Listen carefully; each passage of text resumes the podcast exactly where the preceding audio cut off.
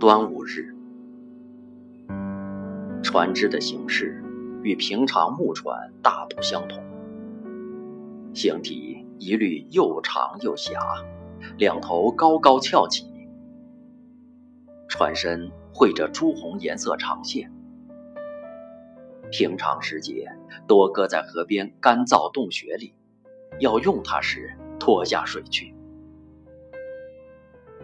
每只船可坐十二个到十八个桨手，一个带头的，一个鼓手，一个锣手。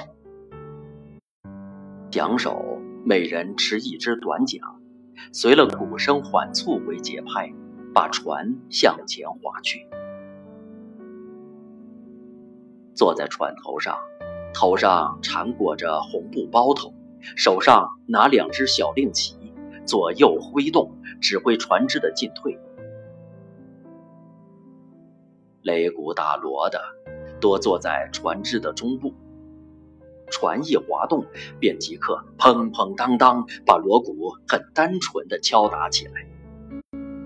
划桨水手调理下降节拍。